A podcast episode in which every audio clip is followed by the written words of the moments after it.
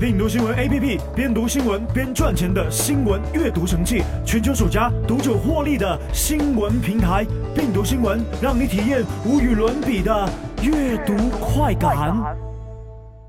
本节目由喜马拉雅和病毒新闻独家播出。嗨，各位好，我是英南，欢迎收听病毒新闻。今天我们来说二零一六年十大养生谣言，不要带到新的一年。这年头没被养生谣言坑的都不算玩过微信。现在人们越来越注重健康问题，而且在朋友圈大量转发的都是一些养生忠告的文章，标题很惊悚啊！为了骗取点击率也是没谁啦，可真实性却值得仔细推敲。不要告诉病毒君你没有收到过这样的微信消息。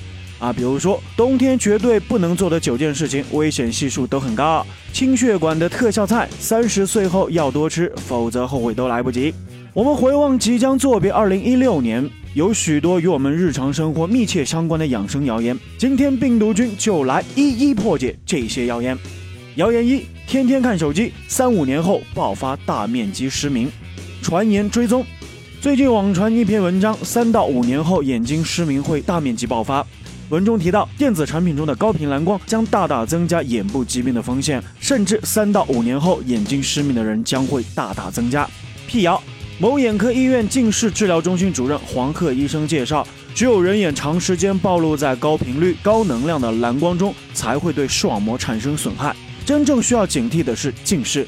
虽然使用手机等电子产品并不会像网上说的那样引起白内障、失明等问题的大面积爆发，但是我国最普遍的视力问题是近视，却和电子产品的长时间使用有很大的关系。所以呢，网传文章虽然有夸张，但是对眼睛的爱护提醒还是非常及时的。谣言二：喝千滚水会亚硝酸盐中毒。自来水中含有硝酸盐、亚硝酸盐，而反复烧开以后。由于高温缺氧，也会导致部分的硝酸盐转化成亚硝酸盐，误食过量的亚硝酸盐会急性中毒。辟谣来自丁香医生实验室的测定显示，自来水中的亚硝酸盐含量为每升零点零零七毫克，烧开一次后为零点零二一毫克，烧开二十次以后为每升零点零三八毫克，多次烧开以后仍远低于国家生活饮用水的标准，每升不高于一毫克。完全是安全的，所以呢，如果反复烧开的水真的不能喝，你又怎么敢喝各种老火靓汤呢？好了，继续关注谣言，葛优躺很舒服。二零一六年，葛优躺席卷了社交媒体，全明星阵容也加入了豪华表情包，冯小刚、大张伟等各种姿势的照片迅速的传播扩散，掀起了全民争相模仿葛大爷躺沙发的热潮。我们葛优躺着舒服，把脖子靠在沙发上，腰部跟脖子部位的肌肉都用不到，人自然会感觉到放松了。可是，当我们的肌肉和韧带放松的时候，头颅的重量并没有减少，这部分重量就会转移到了颈椎上。对本身颈椎不好的人，这种坐姿极易引发腰椎间盘突出。唐山市的中医医院副主任医师许志宇说。葛优躺容易导致引发腰椎疾病，老年人北京瘫容易引发心脏病，所以呢，不信可以实践一下这个身体力行的实验。病毒菌试过之后表示，躺了半小时，腰基本要废了，要好几分钟才恢复正常。好了，再来关注谣言：牛奶将人类送入癌症的坟墓。一篇名为《牛奶将人类送入癌症的坟墓》的文章在微信朋友圈被疯狂的转发。该文章称，牛奶当中的 IGF- 杠一类胰岛素样生长因子抑制癌，牛奶中的蛋白质会增加癌症、心脏病、糖尿病等的患病几率。辟谣：目前没有证据证明致癌，人体本身也含有 IGF 一，一名成年人每日体内的生成量为一千万纳克。而市场上的牛奶当中的含量为每毫升二点四五纳克，远低于人体内的量。我们自身生成那么多都没啥事儿，牛奶里的这一点儿远低于我们身体的千万倍，能有啥事儿？关键是目前科学界评估认为，没有证据说明 IGF- 杠一是致癌因素。好了，下面一个是经常做仰卧起坐可能致瘫。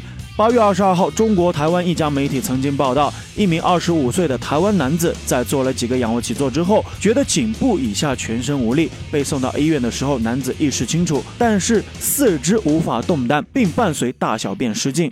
而这种健身方式此前也在海外被叫停。好了，继续来辟谣。北京体育大学社会体育系教授露露表示，很多人认为是仰卧起坐的抱头动作可能导致瘫痪。其实，仰卧起坐还可能会使腰椎、脊柱及腰背部的肌肉产生损伤。如果不会正确利用力量，操作方法不正确，抱头不抱头都可能会对身体产生损伤。所以，病毒君说：“你跑个步还能摔伤呢，关仰卧起坐什么事儿？合理运动才最重要。”好了，来看下面一条谣言：我们吃了那么多年的红糖都是假的。上个月，大家在朋友圈被市面上的红糖都是赤砂糖冒充的。而赤砂糖根本没有红糖的功效，巴拉巴拉巴拉啊！这样的消息给刷屏了。辟谣，记者到超市一探究竟，结果发现包装上商品名称标着红糖的百分之九十九不是红糖，玄机就在配料表里，配料标的是赤砂糖。由于赤砂糖是红色金糖，商家在包装上称它为红糖，也不能说它卖的是假货，只是商家混淆了概念。所以呢，红糖就是红糖，赤砂糖还是赤砂糖，只是商家没有标对啊。最简单直接的办法就是说三遍，看配料表，看配料表，看配料表。如果他写红糖，那就是红糖。好了，谣言七：儿童食品真的是儿童家选的吗？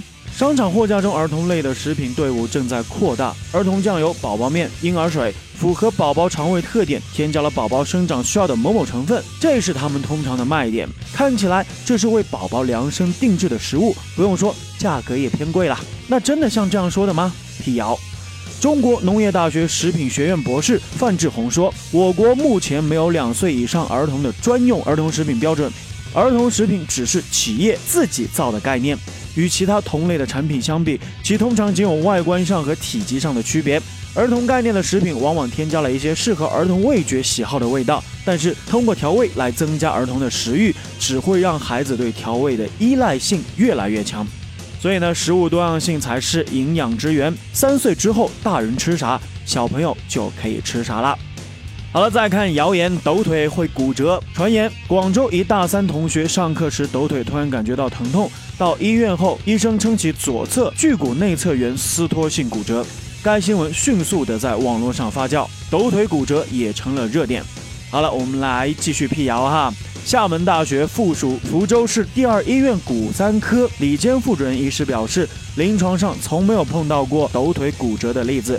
撕脱性骨折常见韧带急性扭伤，比如说打球、跳跑时扭伤，或长期大量运动，姿势不正确导致反复的微骨折导致的积累性骨损伤。我想说哈，能抖到这种水平的人，内心应该是住着一个不一般的缝纫机，大概是涌动的。好了，再来继续关注谣言：小龙虾里面全是寄生虫，而且重金属超标。传言，你是否还对小龙虾这种美食存在顾虑？小龙虾都长在污水里，重金属超标，外国人从来不吃。好了，辟谣，我们平时吃的贝类、鱼类等水生生物都可能携带寄生虫，只要烹饪的时候彻底煮熟煮透，就可以有效的杀死细菌和寄生虫。为了提高产量，如今小龙虾一般在清洁的水域人工养殖，无需过分担心。小龙虾一般积聚重金属最多的地方是外壳，但是重金属会在小龙虾生长过程中随着脱壳而减少。好了，现在可以放心的，老板来盘小龙虾，我要特辣。再来看谣言，孩子使用抗生素停止生长七天。最近朋友圈里有一篇流传很广的文章，声称小孩吃一次抗生素七天不发育，不发育就是指他的五脏六腑、身体所有的部分都不往外长。好了，辟谣。一位中医院儿科主任医师表示，儿童服用抗生素，其常见的副作用是过敏和肠胃反应。但是同时，医生也提到，抗生素是一把双刃剑，合理的使用可以用来治疗炎症，但是滥用肯定会有副作用的，也可能产生耐药性。那目前我国对抗生素的管理和使用已经越来越严格，作为家长要相信科学，平时多了解一些医学常识，面对谣言不轻信不传播，保证孩子的身体健康。最后呢，病毒君想借用马克吐温说过的一句话：“真相还在穿鞋的时候，谣言就已经跑遍了半个地球了。”嗯，这句是真的。总之，谣言止于智者。好了，感谢各位收听本期的病毒新闻，也感谢文字编辑子风铃。我是一楠，如果想了解更多的新闻资讯，可以下载病毒新闻 App，一个可以读新闻挣钱的新闻 App。如果想收听更多一楠的节目，可以在喜马拉雅搜索 DJ 一楠，一是独一无二的一，南是七彩云南的南。我们下期不听不散，拜拜。